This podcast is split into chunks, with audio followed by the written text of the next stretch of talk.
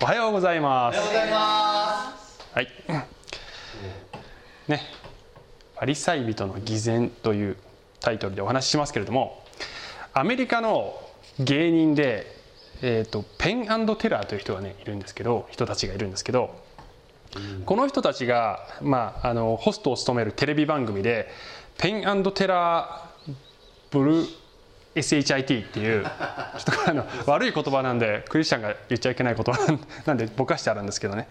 えー、そういうねあの番組あるんですね、まあ、お笑いドキュメンタリーのような、えー、番組で、まあ、ちょっと日本のそうだね、えー、ちょっとドッキリカメラにちょっと似てるとこあるかもしれない。である回でミネラルウォーター産業を揶揄したね、そういう会があったんだね。で舞台は高級フレンチレストランで、えー、これねちょっと画像悪いんですけど水ソムリエに扮した役者がいますよと。水ソムリエなんていう職業ないんだけどあのそうそうこう仕立ててるわけ。でこのレストランにはいろんな高級なミネラルウォーターがいっぱいありますとちなみにこの真ん中にあるのねマウント富士って書いてあるんだけどこれね。高級なねこう高いお金取ってね、えー、普通の水と違いますよと。で、えー、これをまあお客さんのとこ持ってってですねあのー、いかがなさいますかっていろんなこうねあの肩書きを述べると。天然の利尿剤ですよこれは。抗毒作用があるんですよとかね。そういうことを言うと。でこのあるお客さんがじゃあこのロ・デュ・ロビネにしようかしらってね言うわけですよね。でそれを飲ませるとこれはすごく爽やかな水ですねってって水道水と比べてどうですか？全然違いますねって言うんだけど実際にはレストランの裏でこうやってあのホースでね 蛇口からホースを使ってダーって入れてるシーンがこう流れるっていうね。そういうあのね番組なんですね。ちなみにあのこのロデュ・ロビネってフランス語で水道水っていう意味なんです。でしかも水っていうのはどんな水水でも利尿作用と抗毒作用があるのです。ですから嘘ではありませんと言って、ね、やるわけですね。はい。でねこれはあの人が 人がいかにこっちだけ？ああそうかそうかそうか。来てる方だけそうね。まあ閉めるか一旦ね。ちょっと涼しくそこ閉めても一緒だなはい。でこれは人がいかに見た目と肩書きに騙されるかっていうね話ですよね。実質が伴ってなくてもバレないと。あのこのこのシチュエーションは別にその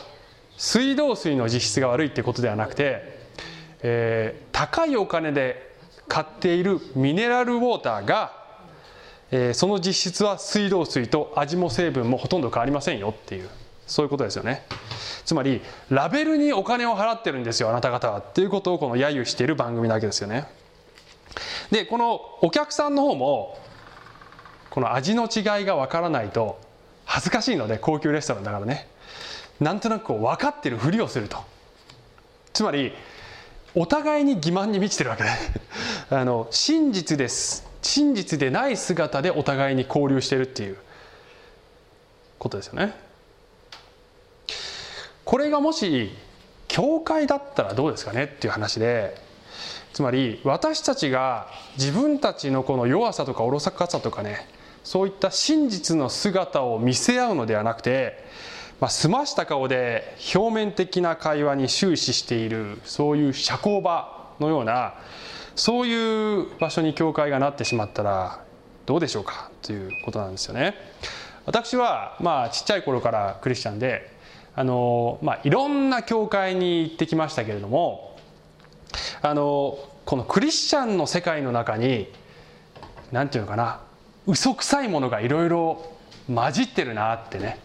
あの思うことがよくありました。まあ、青年になってからねそういうことにだんだんこう気づいてきていろいろ悩みましたね。あの教会に偽善的なものがいろいろこう忍び込んでくると一見美しいんだけどでもなんかよく見てると嘘くさいっていう、それがまあ説明難しいんですけど例えばなんだろうねあまり具体的に言うとなんかこうこうなんだろうね教会での祈りの文句とか証とか説教とかに嘘っていうものがなんか 含まれているような気が私にはしたわけですね。実際にはねあの単にさばいてるだけかもしれないですよ。だけどまあ多感な年頃の私にはねそういうふうに見えた。でなんかこうクリスチャンでいるのが嫌になったっていうねそういう時期ありましたね。素顔が見えないっていう人々の。聖書は神様からのものなのにそして教会も神様の国であるはずなのになんか人間臭いものがこう混じっているとで残念ながら自分もその一部自分もそういう嘘くささがあるっていうことに、まあ、気づいてきましたね大人になってくるとね。ねあの今でも結構嘘くさいものがあると、まあ、思います。あの周りから見ててね「お前結構お前もお前も嘘くさいぞ」ってこれ言われてしまうかもしれないんですけどあのその通りです。私は偽善者です。認めてしまうが勝ちの、えー、世界ですけどあの人前でかっこつけてる自分がいるなってよく感じるね。ことがありますね。うん、かっこかっこつけてるっていうのはそのなんていうのおしゃれをしてるっていうそういうことじゃなくて新しい眼鏡なんですけど、えー、そういうことじゃなくてあのいい人ぶっているっていうねところがあるかなと思うんですね。でこのメッセージは自戒を込めてするんですけど要するにね見た目と実質がマッチングしていったらいいなっていう。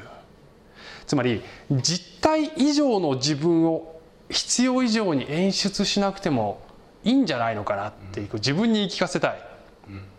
実体も神様によって挙げられていくと同時にその演出も下げていくことができて実体とこの見ている姿が一致していった方がよっぽど真実なんじゃないかなってね。なんかそんな風に思うんですよね、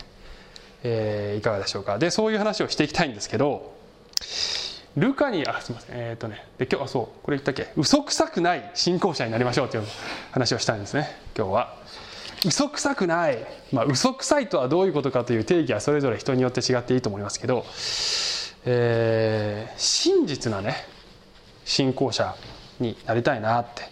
思うんですね。偽善的なところがそがれていくといいなと思いますね。ルカによる福音書の11章の37節から44節を取り上げたいと思うんですがこれはですねこの前回の話でどういう話をしたかというと目は体の明かりであるというイエス様の言葉がありました。私たちがこの目で何を見ているか目から何を取り込んでいるかによって私たちのこの輝き方が変わってきますという話だったんですね。で神様が与えている光をちゃんとキャッチしてますかっていう話だったんです。私たちは、えー、どうでもいいことにこの自分のアテンションを注いで神様がくださっている光を取り逃がしてるんじゃないですか？という話がだったんですね。で今日はこのユダヤユダヤ人のこの当時の社会の、宗教的な指導者たちであったパリサイ人と呼ばれる人たち。パリサイ人って言ってもユダヤ人なんだよ。ユダヤ人の中の一派であるパリサイ人たちが偽善者ですね。というふうにねイエス様に、えー、怒られるシーンなんだけれどもそのパリサイ人たちはこの前回の話の続きで言えばね要するに神様の光をちゃんとキャッチしてない見るべきものを霊的な目で見ていないその代わりに人間の目で見える上っ面の光はしっかりキャッチするという。そしてそういう態度だからそういう自分自身の光も偽の光しか話す話すことができていませんね。ということなんですね今日の話は。それが偽善だっていうことですね。はい。じゃあちょっと読んでいきますけども37節。ね。イエスが話し終えられると一人のパリサイ人が食事を一緒にしてくださいとお願いした。そこでイエスは家に入って食卓に疲れた。っていうところから場面が始まるんですが、まあ、イエス様がですね食事に招かれるんですがこれは単なるお食事会という以上のもので公開食事をしながらする公開討論会のようなものだということですね。朝食だそうです。これ言語を見るとね。で、えー公開討論会なのでイエス様とパリサイ人以外の人も結構それを見てるというそういうシチュエーションで、えーやってるわけですよね、まあ、パリパリサイ人からするとちょっと挑戦的な意味合いもあったのかもしれませんね。もしかすると。38節。そのパリサイ人はイエスが食事の前にまず清めの洗いをなさらないのを見て驚いた。ってですね、えー清めの洗いとは何かというとこれはまあ手を洗う儀式なんだけれども、えー今日的に言うところの衛生上の問題ではありません、えーばい菌を落とすということではなくてこの当時のねその人々、まあ、パリサイ人が作った立法の、えーこの肘からね先を全部洗うという儀式なのでありますね。宗教的な儀式的な清めであります。でこれはあの旧約聖書で神様が与えたモーセの立法にはこういうのはないのです。これはパリサイ人が作った口伝立法口伝えと書いて口伝立法と言われるものでイエス様がそんなのいらねえぞと言ってあの反対していたそういう立法。つまり自分たちの伝統のことですねこれね。でイエス様はあのモーセの立法を破ったことはありません。えしかし口伝立法に関しては結構意図的に破っている。こんなのは偽善だよっていうそういうデモンストレーションを結構している。ここでもあの彼らがねあのびっくりすることを見越して多分これこういうことをやってると思いますね。はい、で39節。すると、えー主は言われた「なるほど。あなた方パリサイ人は杯や大皿の外側は清めるがその内側は強奪と邪悪とでいっぱいです」愚かな人たち外側を作られた方は内側も作られたのではありませんか。とにかく内のものを施しに用いなさい。そうすれば一切があなた方にとって清いものとなります。これが前半ですけど、ねえー食事の時にきれいであることが重要なのは器の外側ですか？内側ですか？っていうねことですよね。まあ、これはあの皆さん生活の中で当然のことですけど外側がね外側がきれいかどうかよりも内側がきれいかどうかの方が当然気になるわけだけどあなた方全く本末転倒のことをしてますねってイエス様はズバズバと指摘しているわけですよね。つまり、まあ、さっきのミネラルウォーターに例えればですねパッケージのラベルは立派ですねと。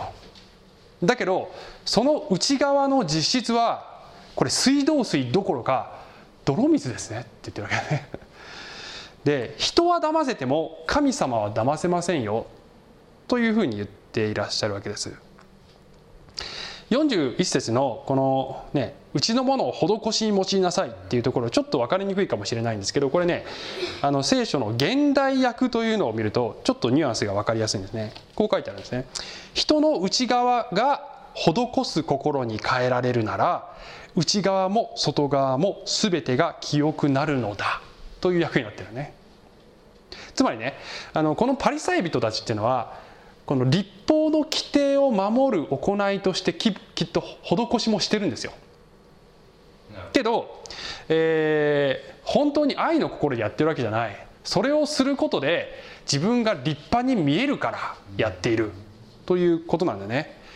あの使徒パウロが、えー第一コリントの手紙の中でねたとえ財産や命を与えても愛がなければ何の役にも立ちませんとまで言っちゃうわけだよね。つまり内側から出てる行為なの。あの外側だけすごくてもしょうがないよ。内側がまず変えられたら外側も自然に変えられていくからね。その順番間違ってるでしょ。って言ってるわけですよね。でここからイエス様はさらにね厳しくなります口調が。あのまあね遠慮ないですイエス様ね。えーだが忌まわしいものだ。って42節4344と3回忌まわしいものだ。っていう言葉が出てくるんだけどこれなかなか日本語には訳しにくい言葉で英語では「woe to you」っていう言葉でね要するに本当にあのもう誠に残念なことですねことですねと。聖書の訳にとっては災いだっていうねそういう訳もありますね。口語訳だったかな？どうだったかな？えーだがいわま忌まわしいものだパリサイ人。あなた方は発火運行あらゆる野菜などの10分の1を治めているが公義と神への愛とはなおざりにしています。これこそ実行しなければならない事柄です。ただし他の方もなおざりにしてはいけません。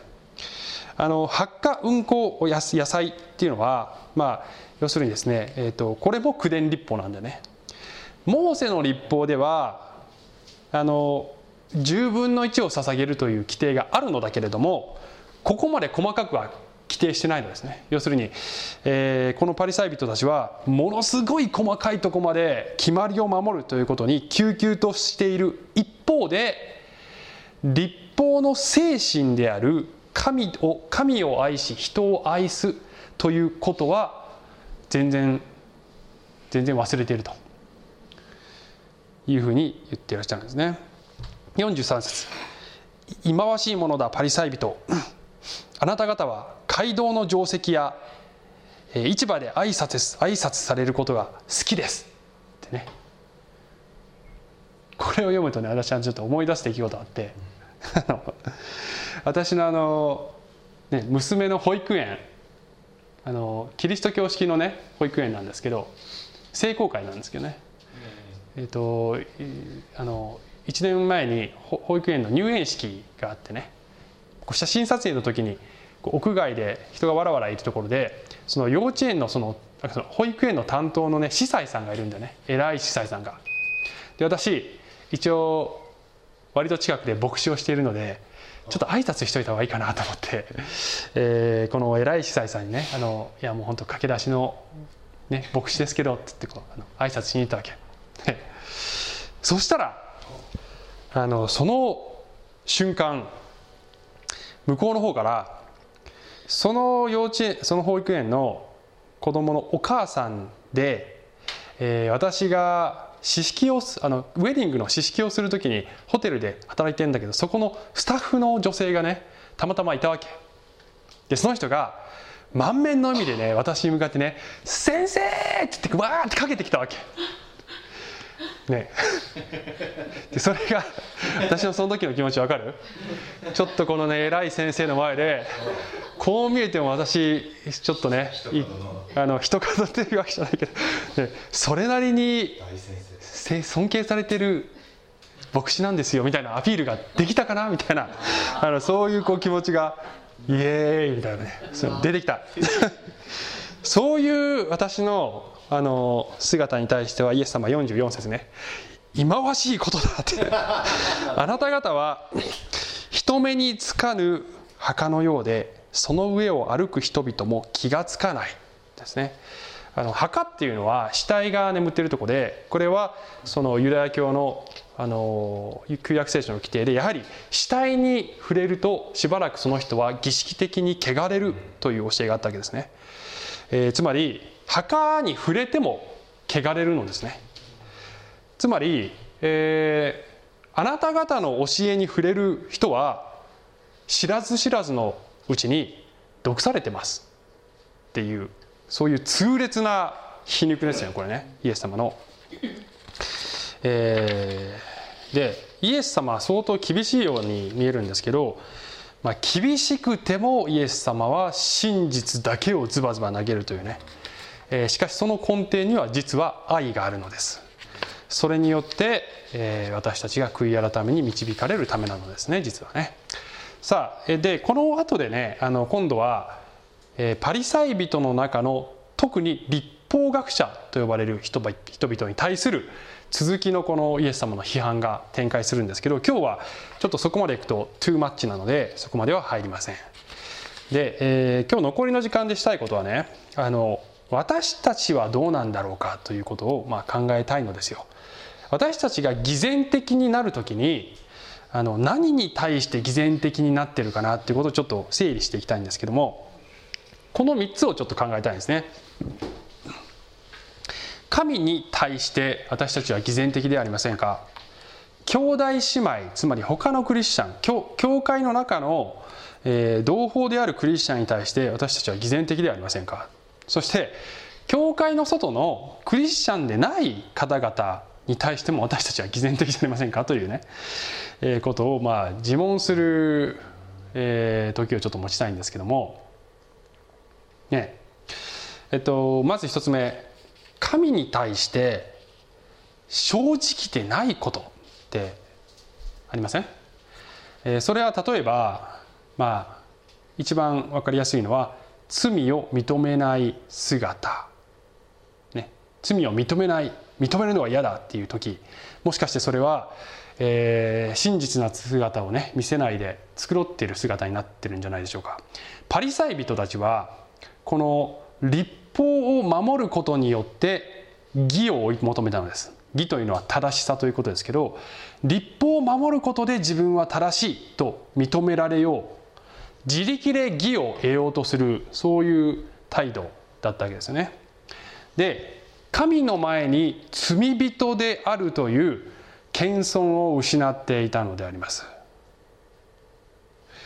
えー、しかしながらまあそれはもしかしたら時に私たちの姿かもしれません、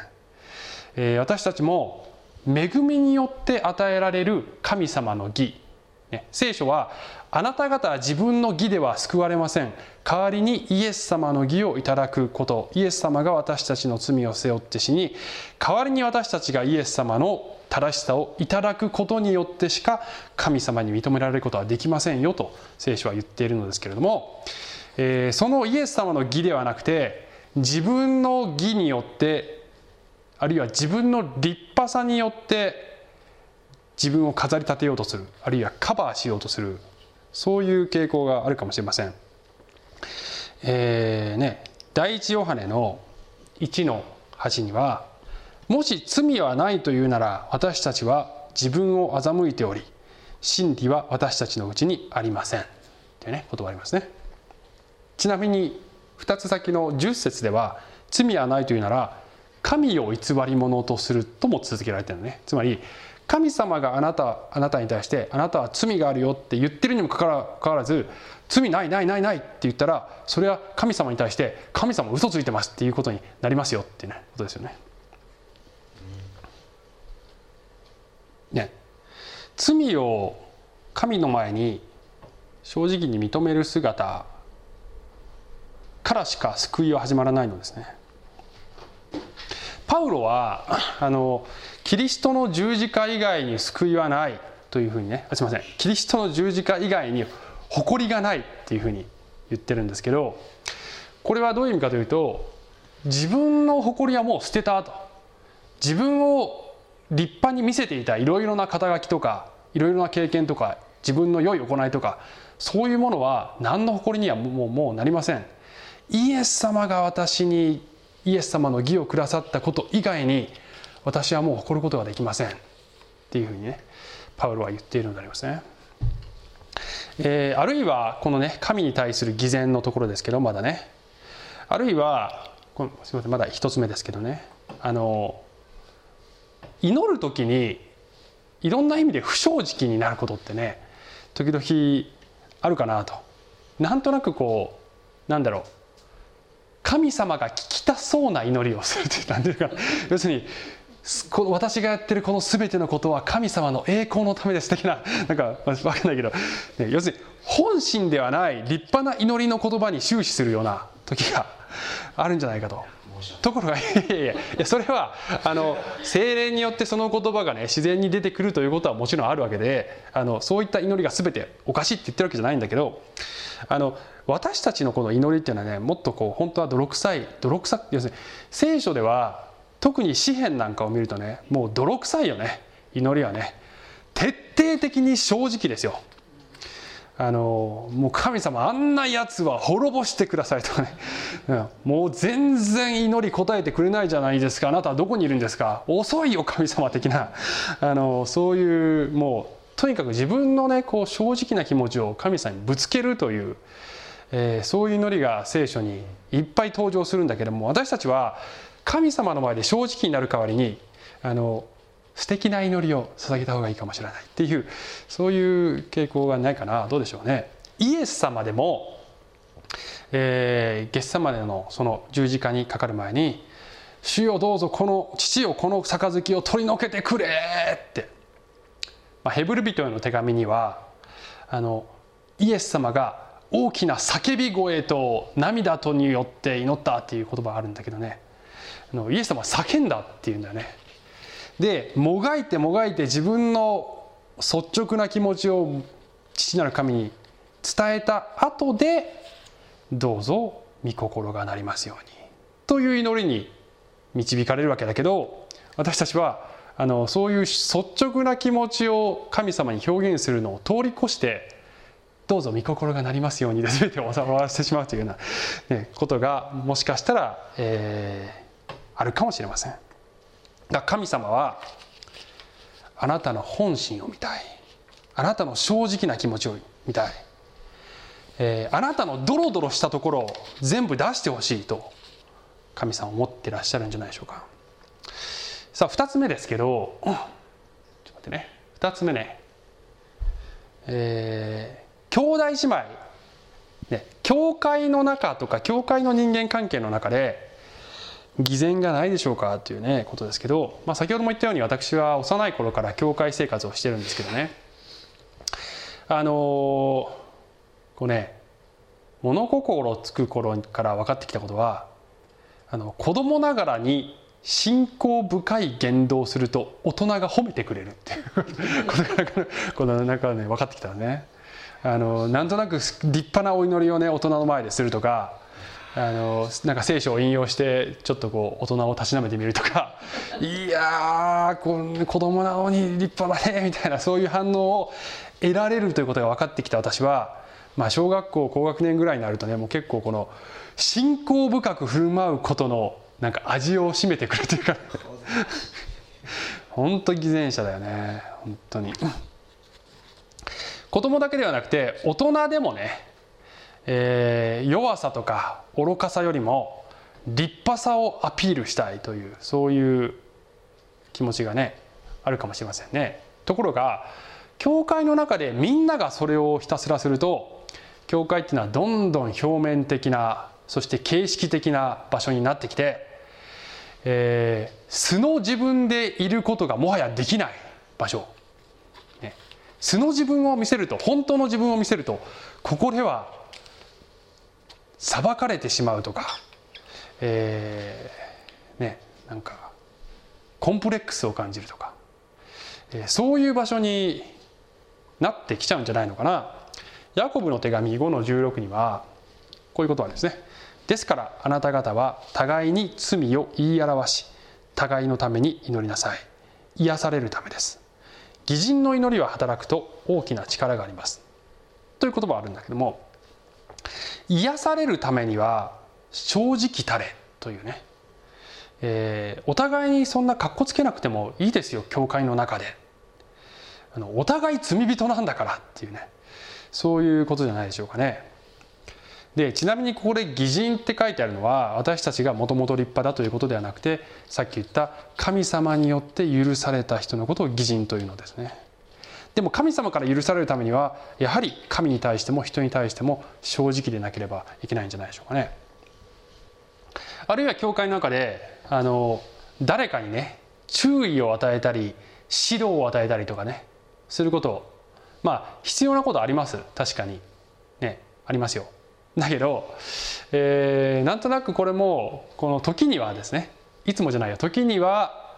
こうあなたのために言ってるのよと と言いながら実は自分のためだろうっていう。要するにあのあ自分がきなんかねその人の言動は気に入らなくて不快だから言ってるだけなのにあなたの成長のために言ってるのって。要するに愛メッセージじゃなくて私は私がねあのそれされると気になるのっていう言い方ならまだいいんだけど、ね、あなたのためっていうそういうこうベールで覆いながら人を注意するっていう。それそれどうなんだろうねって思うこと時々ありますけどね。えー、どうでしょう、ね3つ目。いこうか。教会外の人に対して結構クリスチャンは偽善的だと思うんだよね。あの聖書では要するに神のことされたあなた方はあの神様を知らない人たちの前で証になるような立派な証を立てることができるようにっていうふうに教えてますよね確かにね。がそれは実体以上に飾ることで証をしなさいと言ってるわけじゃないんだね。あのこういうジョークがありまして あのアメリカのジョークかなこれね、まあ、あるクリスチャンの夫妻が教会の、まあ、牧師の説教を聞きましたとでその説教は、まあ、あなたのねクリスチャンでない隣人にも、えー、神様のことを証ししましょうというメッセージでしたと。で家に帰った夫妻はそうだあのクリスチャンでないこのお隣さんを食事に招こうじゃないかって言って招きましたと。で食事の席でそうだこの人たちに子育てについてもこのクリスチャン家庭のレベルの高さを示さねばならないと思ったこの母親が5歳の息子に向かってねあの食前の祈りをしなさいっていうわけだよね。で5歳の息子はこうシャイでもじもじして「えーとうんうんと」っていう感じになっててこう気まずい空気が流れるわけ。でこの母親はこういうんだよね。あのいいのよ。今日の朝パパが祈ってたとと同じように祈ればいいからねって言ったらその息子が「そうか」って「神様今日もお守りください。私の苦手な人が来ますから」って祈ったって。分かってくれた？要する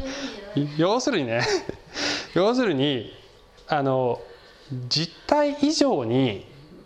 要するにクリスチャンであるということは一晩のうちに成人に変えられたということではないのですね。けれどもまるでそのような顔をしてクリスチャンでない方々に接する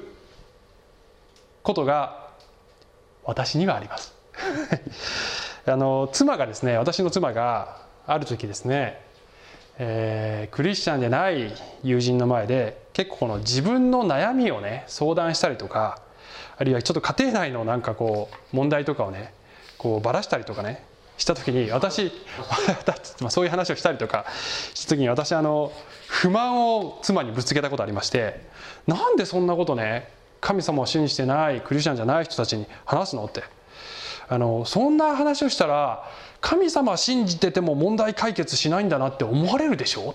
ていうふうに言ったら妻があの、ね、クリスチャンじゃない人たちの前で本当の自分を見せないでかっこつけることが証なの？って言われてああとね。要するにあの、まあ、私にはそういう傾向は多分にあるんだけどね。こうあの見栄を張りたいと、ね、クリスチャンはちょっと違うぞって。あの見栄を張りたいと。だけどこの私たちが神様に求められていることは神様によって本当に変えられた部分が証になるようにというふうに求められてるわけね。その部分を自分で持つということはもちろん大切です。何が神様によってすでに変えられたかなっていうそういう証を持つことは大切だけど発展途上のことまでわざわざ美しく装って、えー、しまうことはないのですね、えー、聖書は私たちが神様を信じた瞬間に一瞬で何もかも解決するなんて言っていません。え私たちは皆発展途上で一歩ずつイエス様に似ていくのです。でそういうこんな未熟な私でも神様は愛してくれてそして支えてくれている。それが嬉しいんだっていうそういう姿を外の人たちにも見せていけばいいんじゃないでしょうかね。神の国というものは偽の清さで広まるのではないのです。え真実のみによって神の国というのは広がっていくのだと思いますね。ローマ人への手紙の5の20にはこういう言葉ね「罪の増し加わるところには恵みも満ち溢れました」私たちが相変わらず失敗もするし、え間違いも犯してしまうんだけどそういう私を神の恵みが覆ってくれているということを喜んで生きていく姿に、え感動があるんじゃないでしょうかね。で、えー、さてでは最後にあのちょっとまとめに入っていきたいんですけども偽善とは何かというと、まあ、いろんな表現があります。例えば先ほど言ったようにあのなんていうのかね、えー、あなたのためと言いながら実は、ね、こう愛の愛の仮面をかぶったエゴであるとかねそういう言い方もできるし、えー、いろんな言い方あると思いますけど今日の話のまとめとしてはね要するにイエス様によって神の恵みによって与えられる神の義に頼らないことから来る欺瞞であるというふうにも言えるんじゃないかと思いますね。最後に見たい聖書箇所創世記のあの最初の部分で、えー、まあいわゆる最初の人アダムとエヴァがあの神様の食べちゃいけないよと言われた実を食べて罪を犯す。そこから人間の世界に罪が入ったという話ですけどあの人はその時裸に自分が裸である裸の恥を裸で裸であることが初めて分かったっていうね。そして裸の恥を隠すために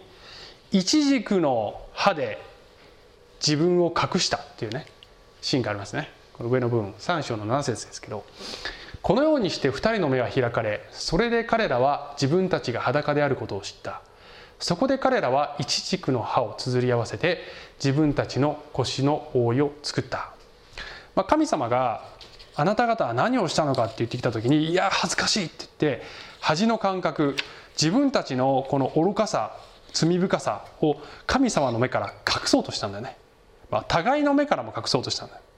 互いの目から隠せるんだけど実はそれは神様の目から隠せるのではないのですねけれども一生懸命自分で追い隠したこのイチジクの葉っていうのは、まあ、これ神学的にあの象徴的な意味合いがあるというふうに考えられてますね。これは人間が自分の義によって自分の罪を覆う覆う覆うことをしようとするというその姿であるというふうに考えられているんですね。一方でその先にイエス様あすみません神様は、えー、神である主はアダムとその妻のために革の衣を作り彼らに着せてくださったっていうねイチジクの葉じゃなくて革の衣を与えたっていうね書いてあるわけですね。なんでイチジクじゃなくて革の衣じゃいけないじゃなきゃいけなかったのかこれも象徴的な意味があるのです。えー、革の衣というのはすなわちこれは動物の皮ですね。つまり革の衣を作るためには動物の血が流さな流されなければならなかったのです。そして、えー、皆さんお分かりのように動物の血というのは聖書の中ではこれはやがて来るイエス・キリストの十字架の血潮を象徴的に表しているのですすなわち、えー、この皮の衣というのは神様がキリストの十字架の死によってあなたに与える神の義のことです。神の前に自分で自分を飾る必要ないですよ。もし神様が私たちに神の義を与えてくださっているのならば、えー、仮に人の前で自分の愚かさが現れたとしてももはやアイデンティティがね揺るがされる必要はないのではないでしょうか。なぜかというとそもそももはや自分の義には頼っていないのです。イエス様の義があなたを覆っているならば安心して素の自分になることができる。真実なありのままの姿で飾らずに生きることができてもっと楽な生き方がね、えー、できるんじゃないでしょうか。そしてもっと真実な教会の姿になっていけるんじゃないのかなって思います。はいお祈りします。愛する天のお父様ありがとうございます。私たちは神の前にも人の前にもなんとか自分をよく見せようといつもいつも頑張ってしまいますけれどもしかし私たちはもはや、えー、自分の立派さに頼って生きることはもはや必要がないと聖書は言ってくれているのです。罪人でありながら神様が許し愛してくださっているというそのことだけに頼って生きれば私たちはお互いに真実になることができるんじゃないでしょうか。どうぞ私たちが神の前にも人の前にも真実に歩むことができますようにイエス様の名前によってお祈りします。アーメン小淵沢オリーブ教会には聖書の言葉を多くの人に届けるためのさまざまなビジョンがありますあなたもこの働きに参加してみませんか？献金はこちらのアドレスにて受け付けています。口座振込またはインターネット送金サービスに対応しています。